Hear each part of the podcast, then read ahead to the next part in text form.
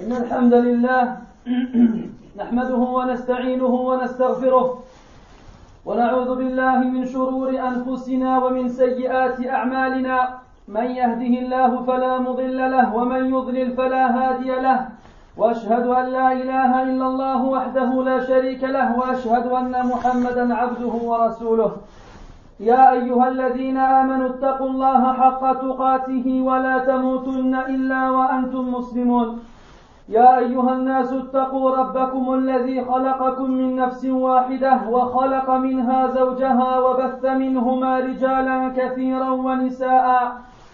واتقوا الله الذي تساءلون به والأرحام إن الله كان عليكم رقيبا. يا أيها الذين آمنوا اتقوا الله وقولوا قولا سديدا. يصلح لكم أعمالكم ويغفر لكم ذنوبكم. ومن يطع الله ورسوله فقد فاز فوزا عظيما. أما بعد فإن أصدق الحديث كتاب الله وخير الهدي هدي محمد صلى الله عليه وسلم وشر الأمور محدثاتها وكل محدثة بدعة وكل بدعة ضلالة وكل ضلالة في النار. وبعد أيها الإخوة الكرام لعل هذا اليوم هو آخر جمعة شهرنا هذا. وسأنتهز هذه الفرصة لأذكر إخواني العزاب بعمل يستحب فعله في هذا الشهر. ألا وهو الزواج. فقد أخرج مسلم في صحيحه عن عروة بن الزبير رضي الله عنه أن أمنا عائشة رضي الله عنها قالت تزوجني رسول الله صلى الله عليه وسلم في شوال. وبنى بي في شوال فأي نساء رسول الله صلى الله عليه وسلم كان أحظى عنده مني؟ وقال عروة وكانت عائشة رضي الله عنها تستحب أن تدخل نساءها في شوال. قال النووي رحمه الله في شرحه على الحديث فيه استحباب التزويج والتزوج والدخول في شوال. انتهى كلامه رحمه الله. فأيها الناس إن الزواج نعمة عظيمة من الله تعالى بها على عباده ذكورهم وإناثهم أحله لهم بل أمرهم به ورغبهم فيه. فقال تعالى فانكحوا ما طاب لكم من النساء مثنى وثلاث ورباع فإن خفتم ألا تعدلوا فواحدة أو ما ملكت أيمانكم. وقال سبحانه وأنكحوا الأيام منكم والصالحين من عبادكم وإمائكم إن يكونوا فقراء يغنهم الله من فضله والله واسع عليم. وفي صحيح مسلم وغيره عن عبد الله بن مسعود رضي الله عنه أن النبي صلى الله عليه وسلم قال يا معشر الشباب من استطاع منكم الباءة فليتزوج فإنه أغض للبصر وأحصن للفرج ومن لم يستطع فعليه بالصوم فإنه له وجاء أي وقاية. ولكن أيها الأحباب هل هذا الأمر النبوي يعني أن يتزوج المرء بأية امرأة وجدها بدون أن يهتم بصفاتها ومميزاتها؟ كلا.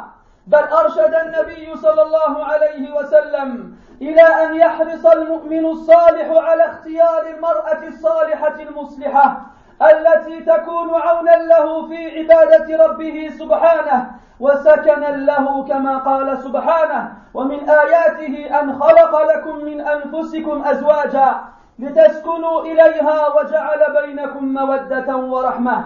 وفي صحيح البخاري عن أبي هريرة رضي الله عنه أن النبي صلى الله عليه وسلم قال تنكح المرأة لأربع لمالها ولحسبها وجمالها ولدينها.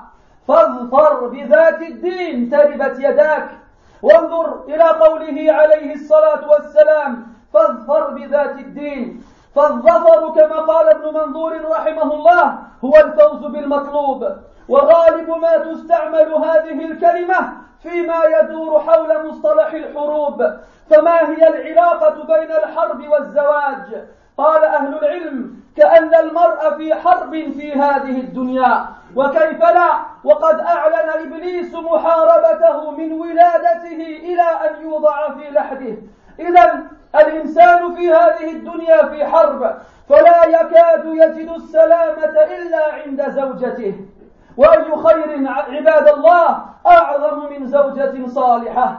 فقد جاء في صحيح مسلم من حديث عبد الله بن عمرو بن العاص رضي الله عنهما أن النبي صلى الله عليه وسلم قال الدنيا متاع وخير متاع الدنيا المرأة الصالحة. وجاء في الحديث الذي رواه الطبراني في الأوسط والحاكم ومن طريقه البيهقي بسند حسن عن أنس رضي الله عنه أن رسول الله صلى الله عليه وسلم قال من رزقه الله امرأة صالحة فقد أعانه على شطر دينه فليتق الله في الشطر الباقي فإذا علمنا ذلك يتبادر إلى ذهن العاقل الفطن سؤال وهو كيف أفعل لأجد امراه, لأجد امرأة صالحة؟ فمن الناس من يذهب في الشارع يصطاد الفتيات الفاتنات ظنا منه أنه سيحصل على زوجة طيبة بهذه الطريقة. فلبئس ظنه ولن يحصل ولن يحصل هذا المسكين إلا على خبيثة مثله. ومن الناس من يقضي الساعات الطوال أمام شاشة الحاسوب في قاعات الدردشة أو المواقع التي تقترح قائمة من أسماء رجال ونساء مع بعض المعلومات الخاصة بهم كالصور أو أرقام الهواتف وما أشبه ذلك ليتصل هذا بهذه وهذا غير جائز في ديننا الحنيف إذا كان تحت هذا النمط. أما إذا كان منضبطا بضوابط شرعية كما أشار إلى ذلك بعض أهل العلم فنرجو ألا يكون به بأسا مع أن ترك مثل هذه الوسائل أولى وأحوط. ثم من الناس من يقابل الأخوات الطيبات الواحدة تلو الأخرى ويكلمها وقد صرح بعض العلماء كالشيخ العثيمين رحمة الله عليه أن هذا غير جائز وقد يؤدي هذا الحديث إلى أن يفتتن الخاطب بالمخطوبة إلى غير ذلك من المفاسد المعروفة. وكذلك يطيل النظر إليها وبعضهم يجاوز الحد المسموح محتجا ببعض الأقوال الشاذة والمرجوحة. نعم جاء في صحيح مسلم عن جابر بن عبد الله رضي الله عنه أن النبي صلى الله عليه وسلم قال إذا خطب أحدكم المرأة فإن استطاع أن ينظر إلى ما يدعوه إلى نكاحها فليفعل. لكن هذا العموم مخصص بما جاء في النصوص الأخرى التي تحدد ما يجوز النظر إليه أثناء الخطبة. قال الشافعي رحمه الله في الحاوي الكبير وإذا أراد أن يتزوج المرأة فليس له أن ينظر إليها حاسرة أي كاشفة الرأس. وينظر إلى وجهها وكفيها وهي متغطية بإذنها وبغير إذنها. قال تعالى ولا يبدين زينتهن إلا ما ظهر منها قال الوجه والكفين انتهى كلامه رحمه الله. ومما جاء في مذهب الإمام مالك أن الخاطب ينظر إلى الوجه والكفين فقط. وعن الإمام أحمد رحمه الله أنه ينظر إلى وجهها ويديها. فمن أراد أن يعرف شيئا عن المخطوبة فليسأل أباها أو أخاها أو, أو ليرسل أمه أو أخته إلى أقاربها من النساء ليستفسروا عما أراد معرفته. وإذا قدر بينهما مقابلة فلينظر إليها جيدا ولا يكلمها البتة. وبالمناسبة نوجه كلاما إلى أخواتنا التي تأتي متجذبة في المقابلة. هذا خلاف المقصود يا أختاه. لا شك أن اللباس كلما كان أثر للبشر للبشرة كان أحسن. لكن في هذه الحال ارتدي ثوابا ساترا مما تلبسينه داخل داخل بيتك. فإذا تيقن عباد الله فإذا تيقن الرجل أن هذه المرأة تناسبه فليستأخر الله ولا يستعجل وليستشر إخوته ممن يثق بهم ويحسبهم من الصالحين. ولا ينتظر رؤية أو آية فإن ذلك كله من الخرافات التي ما أنزل الله بها من سلطان. وأخيرا وكلامي هذا موجه إلى أولياء أمور النساء الذين يرفضون من يأتيهم خاطبا بدون سبب مقبول أوصيهم بتقوى الله جل وعلا. فقد جاء في سنن الترمذي وابن ماجه من حديث أبي هريرة رضي الله عنه أن النبي صلى الله عليه وسلم قال إذا خطب إليكم من ترضون دينه وخلقه فزوجوه إلا تفعلوا تكن فتنة في الأرض وفساد عريض. أي إن لم تزوجوا الخاطب الذي ترضون خلقه ودينه تحدث فتنة في الأرض وفساد وهذا الفساد هو خروج عن حال الاستقامة النافعة المعينة على العفاف. قاله المناوي رحمه الله وقال أيضا يعني أنكم إن لم أنكم إن لم ترغبوا في الخلق الحسن والدين المرضي الموجبين للصلاح والاستقامة ورغبتم في مجرد المال الجالب للطغيان الجار للبغي والفساد تكن فتنة في الأرض وفساد عريض. فاتقوا الله أيها الآباء ولا تبغوا الفساد في الأرض فإن الله لا يحب المفسدين. بارك الله لي ولكم في القرآن العظيم وفي أحاديث سيد المرسلين ونفعني وإياكم بما فيهما من الآيات والذكر الحكيم. أقول ما تسمعون وأستغفر الله.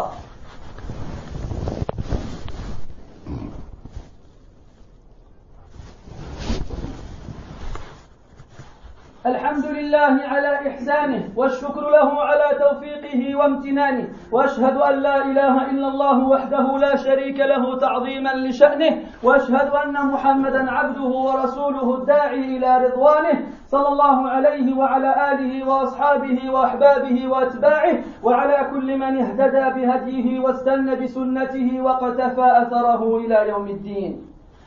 Mes très chers frères, nous sommes aujourd'hui peut-être le dernier vendredi du mois de Shawwal. Et à l'occasion, je rappelle à mes frères célibataires qu'il y a une action qu'il est recommandé d'effectuer durant le mois de Shawwal. Et comme vous l'avez deviné, il s'agit du mariage. L'imam Muslim rahimahullah a rapporté dans son sahih d'après Urwat ibn Zubayr qui est le neveu de Aïcha radiallahu anha. Il rapporte d'après Aïcha radiallahu anha qui dit que le prophète sallallahu alayhi wa sallam l'a épousé durant le mois de Shawwal et a consommé le mariage durant le mois de Shawwal. Quelle femme parmi les épouses du prophète sallallahu alayhi wa sallam était donc plus favorisée que moi? Et Urwa radiallahu anhu rajoute et disait que toutes les femmes qui étaient sous la protection de Aïcha radiallahu anha, Aïcha les mariait durant le mois de Shawwal. Nous, nous, explique que ce hadith, cette parole de Aïcha est une preuve qu'il est recommandé et bon de, de marier et de se marier et de consommer le mariage durant le mois de Shawwal. Mes frères, le mariage est un bienfait immense qu'Allah a généreusement, généreusement offert à ses serviteurs, qu'ils soient hommes ou femmes. Allah subhanahu leur a rendu licite et au contraire, il leur a ordonné et les a fortement poussés à le faire. Allah dans le Coran dit, épousez les femmes qui vous plaisent par paire, par trois ou par quatre. Et si vous craignez d'être injuste, alors une seule est ce que vos mains possèdent. Yani les, les esclaves, dans le contexte où il y aurait les esclaves. Et Allah Azza dit, et mariez les célibataires parmi vous, que ce soit des femmes ou des, ou des hommes, qu'ils soient esclaves ou qu'ils soient libres, mariez-les, et s'ils sont pauvres, alors Allah Azzawajal les enrichira de sa grâce, et certes Allah est vaste et savant. Et l'imam muslim, rahimahullah, rapporte d'après Abdullah ibn Mas'ud, radiallahu anhu, que le prophète sallallahu alayhi wa sallam a dit, ô vous l'ensemble des jeunes, celui parmi vous qui peut assumer un mariage, qu'il le fasse, assumer un mariage, c'est d'être capable physiquement et financièrement d'assumer un mariage. Car il permettra à baisser le regard et à garder sa chasteté. Quant à celui qui ne peut pas, alors qu'il jeûne, car ce sera pour lui une protection. Mes frères, lorsque l'on entend cet ordre du prophète sallallahu alayhi wa sallam, est-ce qu'on doit comprendre que n'importe qui doit se marier, n'importe qui parmi les hommes doit se marier avec n'importe qui parmi les femmes sans s'intéresser à ses caractéristiques et à ses qualités particulières Bien entendu que non. Le prophète sallallahu alayhi wa sallam a conseillé et a dirigé les croyants à choisir une femme pieuse, une femme pieuse et qui craint Allah azza wa une femme qui lui sera une aide pour adorer Allah et, qui, et auprès de qui il trouvera de la quiétude et de la paix. Comme Allah Ta'ala dit dans le Coran, et parmi ces signes, il y a le fait qu'il ait créé de vous-même des épouses auprès de qui vous vous reposez, et il a mis entre vous de l'affection et de la miséricorde. Et le prophète a dit, on épouse une femme pour quatre raisons. Pour sa fortune, pour son rang familial, pour sa beauté ou pour sa pratique religieuse. Obtiens celle qui est religieuse ou que tes mains périssent. Et regarde, subhanallah, le terme que le prophète sallallahu alayhi wa sallam a choisi dans ce hadith. Il a dit far. Et le mot vafira, ce verbe-là, veut dire obtenir quelque chose qu'on convoite fortement. Et en général, lorsqu'on retrouve ce verbe-là dans la parole des Arabes, on se rend compte qu'il est dans un contexte de guerre. C'est un mot qu'on emploie pour faire référence au butin que l'on trouve après une guerre ou bien aux captifs après une bataille. Alors qu'est-ce qu'un mot qu'on emploie dans le champ lexical de la guerre fait dans un contexte relatif au mariage? Les savants ont dit, c'est comme si l'homme était dans une guerre, était dans un champ de bataille. Et comment ne serait-il pas ainsi alors que Iblis a proclamé la guerre? Et l'a déclaré aux fils d'Adam de leur naissance jusqu'à ce qu'ils soient posés dans leur tombeau Oui, L'être humain est constamment en guerre et en bataille dans ce bas monde. Et le seul endroit où il peut trouver la quiétude et la paix est auprès d'une femme pieuse, d'une femme qui est accrochée à sa religion. Et quel bien dans ce bas monde est meilleur qu'une femme pieuse Le prophète sallallahu alayhi wa sallam a dit, ce bas monde est une jouissance, et la meilleure de ces jouissances est la femme pieuse. Et le prophète a dit alayhi salatu wassalam, lorsqu'Allah ta'ala donne à quelqu'un une femme pieuse, il l'a certes aidé à compléter la moitié de sa religion, qu'il craigne Allah dans la moitié qui, subsiste. Lorsque l'on sait tout cela, mes frères, il y a une question qui vient à l'esprit de la personne intelligente et futée. Quelle est-elle? C'est comment est-ce que je peux trouver une femme pieuse? Alors les gens se, différencient et divergent dans leurs moyens de trouver une femme, entre guillemets, pieuse. Il y en a parmi eux qui arpentent les rues en allant et en revenant à scruter les filles qui passent comme des loups qui chassent des brebis, en espérant et en croyant qu'en faisant ainsi il tombera sur une femme qui lui, conviendra. Quelle mauvaise façon de penser Et cette personne-là, cette pauvre personne, ne trouvera qu'une mauvaise personne qui lui ressemble. Et parmi eux, il y en a qui passent des longues heures devant l'écran de leur ordinateur, dans les salles de chat, ou bien dans certains sites matrimoniaux comme ils les appellent, dans lesquels on trouve des listes de noms, des listes d'hommes et de femmes, avec des informations relatives à tout un chacun, comme des numéros de téléphone, ou bien des adresses e-mail, ou bien même des fois des photographies. Et à la fin, qu'est-ce qu'il se passe? Alors on entend un tel qui appelle une telle, et vice versa. Et là, je ne vous parle pas des gens qui sont loin de la pratique religieuse, mais je vous parle de personnes qui manifestent une pratique religieuse assidue et qui, lorsqu'ils se retrouvent chez eux face à leur ordinateur, oublient leur pratique religieuse assidue. Et après, lorsqu'on leur parle, on leur dit pourquoi tu fais ça, ils se cachent derrière des fausses excuses en disant je ne trouve pas de quoi me marier et personne ne veut me marier, alors je fais, avec ce que j'ai. Masha'Allah, ça c'est de la logique. Ça c'est de la logique. Mais est-ce que cette logique-là, elle est conforme au principe de l'islam? Non. Et c'est ainsi que, c'est ceci que les savants ont conclu. Comme quoi, une telle façon de faire n'est pas conforme aux principes religieux.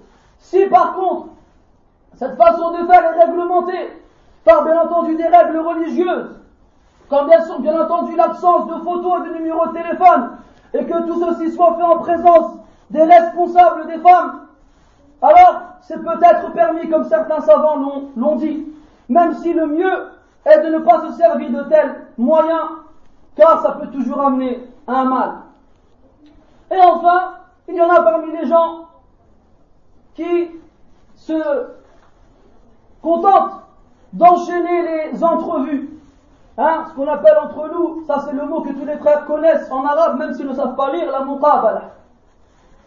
Alors les frères, ils enchaînent les muqabalat avec une sœur, deux sœurs, trois sœurs, quatre sœurs, cinq, six, sept, dix, onze, vingt, et ainsi de suite. Je vous passe les records que certains frères ont battus. Et sans exagérer, je peux arriver au-dessus de 50. Alors, le frère, il prend dans la même semaine un rendez-vous avec sept sœurs différentes pour faire des muqabala. Il se met du gel, il met son plus beau kamis, il, il, il, il la bouteille de parfum sur lui, il arrive là-bas, et il croise les jambes, et il pose des questions. Ouais, Ourti, qu'est-ce que tu penses de ci? Ouais, Ourti, qu'est-ce que tu penses de ça Il lui parle, et il lui pose des questions, et il lui dit tout et n'importe quoi. Alors que des savants ont dit clairement que l'homme n'a pas le droit de parler à la femme lorsqu'il vient faire la muqabala. La muqabala en arabe est le masdar du fi'l qabala. Et le fi'l qabala est à la wazn fa'ala. يفيد المشاركة والمقابلة أي أن يكون الوجه أمام الوجه الآخر يقابل الوجه الآخر En gros, ça veut dire que les visages sont l'un face à l'autre. Pourquoi Pour que l'homme regarde la femme. C'est ça le but de la muqabala et rien d'autre. Il n'a pas à lui parler. Mais malheureusement, les frères aujourd'hui les sœurs aussi se racontent leur vie et et autour d'une tasse de café, ils se racontent leur vie et ils se racontent des blagues et ils rigolent ensemble. Ce qui amène à ce que le prétendant soit perturbé psychologiquement à un point où lorsqu'il quitte la sœur, il entend encore sa voix résonner dans sa tête. Et l'écho de cette voix ne le quitte pas jusqu'à ce qu'il aille se coucher. Et après, il fait des rêves. Et lui, il a fait des stirala avant. Et lui, il croit que la réponse de l'istikhara, c'est un rêve. Alors quand il se réveille le matin, il a les yeux qui brillent, il a fait un super rêve. Il a dit, c'est le signe. C'est bon, c'est elle. Alors que moi, t'as pas compris que c'était la flèche, pas de Cupidon, mais de Iblis, qui t'a touché en plein cœur. Parce que tu es passé par un chemin qui n'était pas autorisé. Et il y, en a il y en a parmi eux qui regardent longuement la sœur qu'ils sont venus voir. Et certains parmi eux dépassent les limites autorisées et demandent à voir des parties du corps de la femme qu'il n'a pas le droit de voir, en se basant et en argumentant avec des paroles qui ne sont pas majoritaires et des paroles qui sont isolées. C'est vrai qu'il a été rapporté dans Sahih Muslim que le prophète sallallahu alayhi wa sallam a dit lorsque l'un d'entre vous demande une femme au mariage et qu'il peut voir en elle ce qu'il appelle à l'épouser, qu'il le fasse. Et ce hadith, mes frères, il a été rapporté par Jabir ibn Abdullah dans Sunan Abi et d'autres livres, et il a été jugé comme étant authentique. Mais regardez comment le rapporteur du hadith lui-même a compris le hadith. Jabir, qui rapporte le hadith, il dit, je me cachais, je me cachais afin de pouvoir la contempler, la voir comme je le pouvais. Et lorsque j'ai vu d'elle ce qui m'a suffi, alors je lui ai demandé en mariage. Donc les savants ont conclu quoi de cette parole? Que la façon de comprendre ce hadith était entre guillemets de le faire discrètement, sans que la femme ne le sache. Quant au fait de s'asseoir devant elle et de lui demander la taille, akramakumullah, de son tour de poitrine, ou bien de lui demander de faire un tour sur elle-même afin qu'il puisse bien regarder ce qu'il veut voir, là, là, yajouz. Et que les frères qui font ceci craignent Allah Azza wa car ils devront répondre à cette infamie devant lui, devant le jour du jugement. Et sachez que ce hadith, il est général, et il a été rendu particulier par d'autres textes qui viennent délimiter les parties du corps qu'on aura de voir lorsqu'on lorsqu'on vient demander une femme en mariage. Al-Shafi'i, a dit, lorsque quelqu'un vient demander une femme en mariage, il n'a pas le droit de la voir la tête découverte. Il doit voir, il ne peut voir que son visage et ses mains et elle doit être couverte, qu'il le veuille ou non. Allah le Coran dit et qu'elles n'exhibent de leur parure que ce qui est visible, c'est-à-dire le visage et les mains. L'imam Malik a dit que le prétendant le droit de voir que le visage et les mains, Et c'est ainsi qu'a dit aussi l'imam Ahmed, rahmatullahi alayhi. Il n'y a qu'Abu Hanifa qui a en rajouté à cela les pieds et un peu des jambes. Mais ceci est basé sur un hadith rapporté par Omar, de lui-même, pas du prophète, alayhi wassalam, et ceci vient en contradiction avec les textes généraux dans ce chapitre-là. Donc celui qui veut savoir quelque chose de près, celui qui veut savoir quelque chose concernant la femme qui désire épouser, c'est pas en s'asseyant devant elle avec un nombre de feuilles équivalent à celui qu'on trouve dans les pages jaunes et avec un nombre de questions invraisemblables dans lesquelles il pose des questions que tu aurais honte de poser devant ton père, mais il n'a aucun scrupule à les poser. Comme une, excusez-moi la question qui m'arrive aux oreilles, un homme qui demande à la sœur combien de temps sa période cyclique, sa période menstruelle dure-t-elle? C'est une question qu'on pose ça Allah musta'an. Est-ce que c'est des choses à savoir Ou bien est-ce que c'est des choses à demander Il ne faut pas dépasser les limites. Et je ne sais pas comment le mahram de cette sœur a pu faire pour se, contenir parce que je ne sais pas ce que j'aurais fait à sa place. Si vous voulez savoir quelque chose concernant la femme que vous désirez épouser, alors demandez à son père, demandez à son frère, demandez à son neveu, et ainsi de suite. Et n'ayez pas peur d'être direct dans vos, démarches, dans vos questions.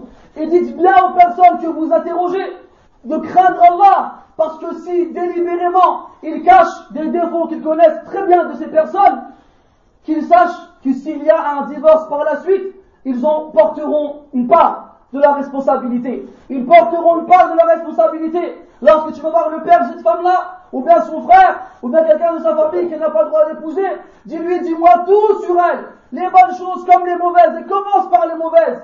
Comme Hudayfa radiallahu anhu disait, les gens demandaient au prophète sallallahu alayhi wa sallam le bien, et moi, je lui demandais le mal, de peur qu'il ne me touche. Demandez les défauts de ces femmes-là, ne demandez pas leur qualité. Et moi, il faut rire les muqabala que vous faites. Alors, ouais, tu fais la prière à l'heure. Je fais la prière à l'heure, tu crois qu'elle va dire, je fais pas la prière à l'heure. Et Orti, tu, tu, tu, fais quoi, non tu, tu, tu, penses quoi de Shir ou bien de tel C'est quoi ces questions C'est quoi ces questions Tu épouses une étudiante ou tu, épouses une femme Tu épouses une femme, Yahri. Et lorsqu'un homme, il cherche, il cherche une épouse, il doit chercher trois choses. Il doit chercher une femme dans laquelle il trouvera la quiétude et le repos. Il doit chercher une, épouse qui sait tenir un foyer et il doit chercher une mère qui sait s'occuper des enfants. Dit alayhi salatu wassalam, إذا صلت المرأة خمسها وصامت شهرها وأطاعت زوجها دخلت الجنة من أي باب شاءت. Lorsque la femme fait ses cinq prières, jeûne son mois, le ramadan, et obéit à son mari, elle rentre au paradis par la porte qu'elle veut. Il n'a pas dit elle fait ci, elle fait ça, elle fait ci, elle fait ça. Ça, c'est un minimum. وكفى بهذا والله quand on voit aujourd'hui la catastrophe qu'on a chez les frères et chez les sœurs والله هذا كافي les frères ils cherchent des Khadija et les sœurs elles cherchent des Abu Bakr et elles se retrouvent avec des Abu Jahl et des Umm et s'appelle l'autre là? Umm Jamil la femme de Abu Lahab. Craignez Allah mes frères et faites attention au choix que vous faites. Une sœur elle est venue avec un paquet de feuilles il devait en avoir une trentaine. Elle pose des questions aux frères. Est-ce que tu joues à la console? Est-ce que tu vas faire du sport? Et quand tu vas à Carrefour, qu'est-ce que tu achètes C'est quoi ces questions, subhanallah? Aslan, la femme, elle parle pas. Comment est-ce que la femme vierge, elle exprime son accord lorsqu'elle est, lorsqu'elle veut se marier? Par le silence. C'est-à-dire que la parole principale qu'elle doit dire, elle la dit pas. Qu'est-ce qu'elle va dire autre chose qui n'a rien à voir avec le oui? La femme, elle parle pas. La femme, elle dit rien.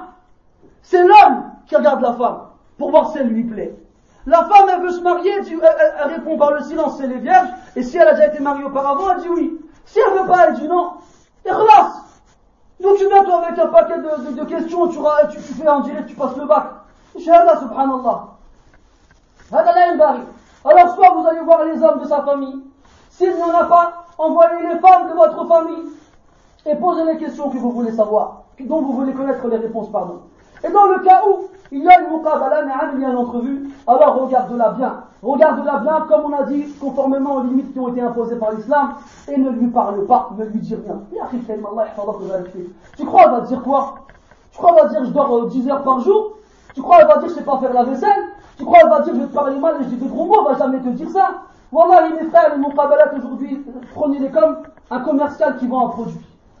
Tu crois qu'elle va venir vendre son téléphone, il va dire il marche pas, euh, il bug, la batterie elle tombe. Non il va dire il a un super son et il marche super bien, il a de la, il a de la mémoire et ainsi de suite. Il va te vanter le produit en se vantant, en, le vendant, comme n'importe quel commercial il ferait.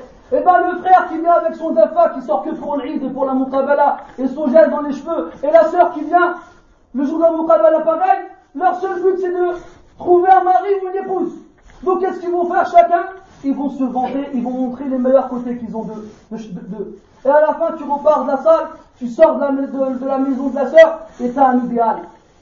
Et celui qui a un idéal, c'est le premier pas dans le chemin de l'erreur. Parce que l'idéal n'existe pas. On est tous des fils d'Adam et on est tous des fauteurs et des gens qui se trompent et qui font des erreurs. Et toi, tu parles avec une idée sur la sœur. Oh, les masha'Allah.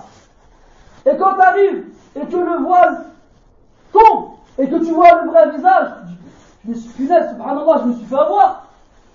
Et à la fin, qu'est-ce qui se passe? Le pari passe un petit peu, à la fin de cette il divorce. Comme on entend ça une fois, deux fois, trois fois par semaine, si ce n'est plus. Alors faites, faites extrêmement attention quand vous allez faire des muqabala. Et lorsque vous êtes décidé, faites al-istikhara. Faites la prière de consultation. Et vous savez tous comment la faire, je l'espère. Celui qui ne le sait pas, qui retourne au livre de et de dua comme Hisnul Muslim ou d'autres livres de ce genre-là. Lorsqu'il fait al-istikhara, qu'il aille consulter les frères et les personnes qui sont proches de lui et dont il pense qu'ils veulent du bien à son égard. Et surtout qu'il ne se précipite pas. Surtout qu'il ne se précipite pas. Et surtout aussi qu'il n'attende pas un rêve magique dans lequel il verra une princesse avec une robe rose sortir de nulle part et lui dire tu vas être ta femme. Là, la c'est n'importe quoi, ça, ça n'a aucun fondement dans l'islam. Il n'y a personne qui a dit que la réponse à l'istikhara était un rêve, ou bien un signe dans le ciel. Je regarde le ciel, j'ai vu un nuage, il à ça, donc je ne vais pas le faire. Là, hadara sahih. Combien de fois on entend des sœurs qui refusent les frères, bien, mashallah, parce qu'elles ont fait un rêve. Ajiz hada wallah, tu prends pour Youssouf ou quoi? Alayhi salam.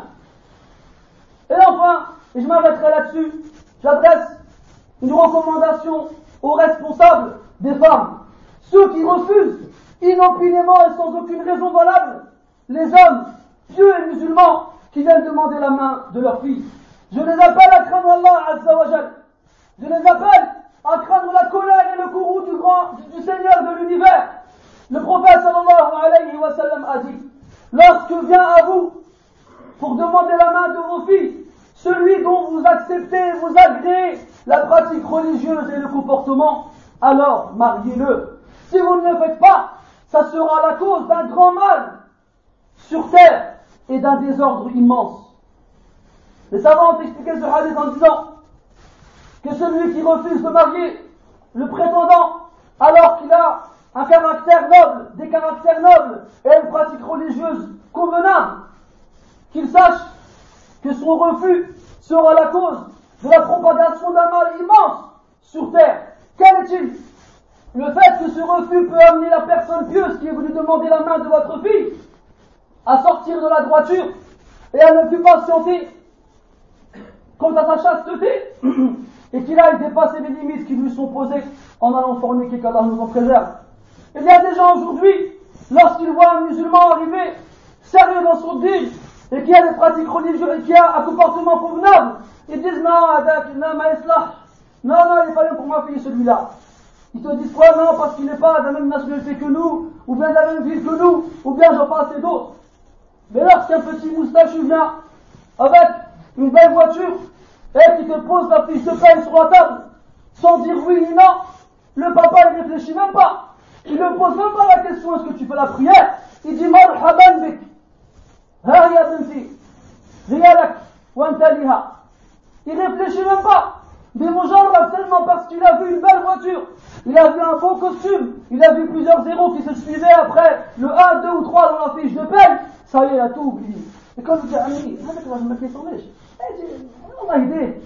Allah aidé. C'est Allah qui dit, c'est pas toi, c'est pas moi. Ben oui, Allah aidé lui. Et des fois, il peut t'égarer. Comme il peut vous égarer tous les deux. Comme il peut n'en guider aucun parmi vous. Subhanallah, tu joues ta fille à la boulette russe. Tu joues ta fille sur une table de poker. On verra, on sait pas. La carte, comment elle retourne, qu'est-ce qu'il y aura dessus. C'est quoi ça, subhanallah? Et quand on ramène des gens pieux qui craignent Allah, azza wa même s'ils n'ont pas autant de moyens que les, que les autres, Wallah, ils les valent dix mille fois, voire cent mille fois, voire un million de fois. Et si ce n'était le temps, vous aurez raconté l'histoire de Saïd ibn Moussaïd lorsqu'il a marié sa fille à un de ses élèves qui venait de perdre sa femme. Et celui qui veut savoir, ben il va mort après la khutbah, Inch'Allah. Qu'ils craignent Allah, ses parents, qui refusent de marier leur fille à des gens pieux, des gens dont le comportement est exemplaire et la pratique religieuse bonne. Qu'ils craignent Allah et qu'ils sachent qu'à cause d'eux le désordre se répand sur terre et qu'ils sachent qu'Allah n'aime pas ceux qui, qui causent le désordre sur terre. نسأل الله تبارك وتعالى بأسمائه الحسنى وصفاته العلى أن يصلح أحوال المسلمين. اللهم زوج العزاب من إخواننا يا رب العالمين. اللهم قر أعينهم بزوجات صالحات طيبات ناصحات مصلحات يا رب الأرض والسماوات. اللهم آتنا في الدنيا حسنة وفي الأرض وفي الآخرة حسنة وقنا عذاب النار. اللهم أصلح ولاة أمور المسلمين. اللهم أصلح ولاة أمور المسلمين. اللهم أصلح ولاة أمور المسلمات. اللهم سدد رأيهم. اللهم سدد رأيهم. واهد قلوبهم. واسلل سخيمة قلوبهم. اللهم أصلح ولاة أمور المسلمين. ووفقهم لتحكيم شرعك واتباع سنة نبيك صلى الله عليه وسلم. اللهم اجعلهم رحمة على شعوبهم يا حي يا قيوم. اللهم يسر وسائل الزواج في هذا في هذه البلاد وفي غيرها على إخواننا وأخواتنا يا رب العالمين. اللهم أصلح لنا ديننا الذي هو عصمة أمرنا وأصلح لنا دنيانا التي فيها معاشنا وأصلح لنا آخرتنا التي إليها معادنا واجعل الحياة زيادة لنا في كل خير والموت راحة لنا من كل شر. اللهم اغفر لآبائنا وأمهاتنا اللهم اغفر للمسلمين والمسلمات والمؤمنين والمؤمنات الأحياء منهم والاموات إنك سميع قريب مجيب الدعوات. وصلى الله وسلم وبارك على محمد وعلى آله وأصحابه أجمعين. سبحانك اللهم وبحمدك أشهد أن لا إله إلا أنت. نستغفرك ونتوب إليك. والحمد لله رب العالمين.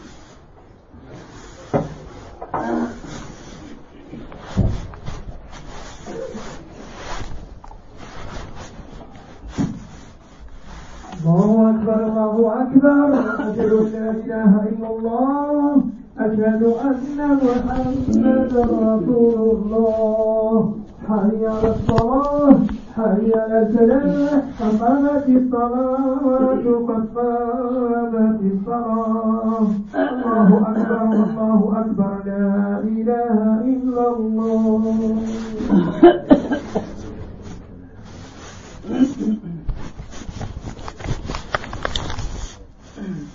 أجر تراصوا حاذوا بين المناكب والأقدام سدوا الخلل. أتموا الصف الأول فالأول فما كان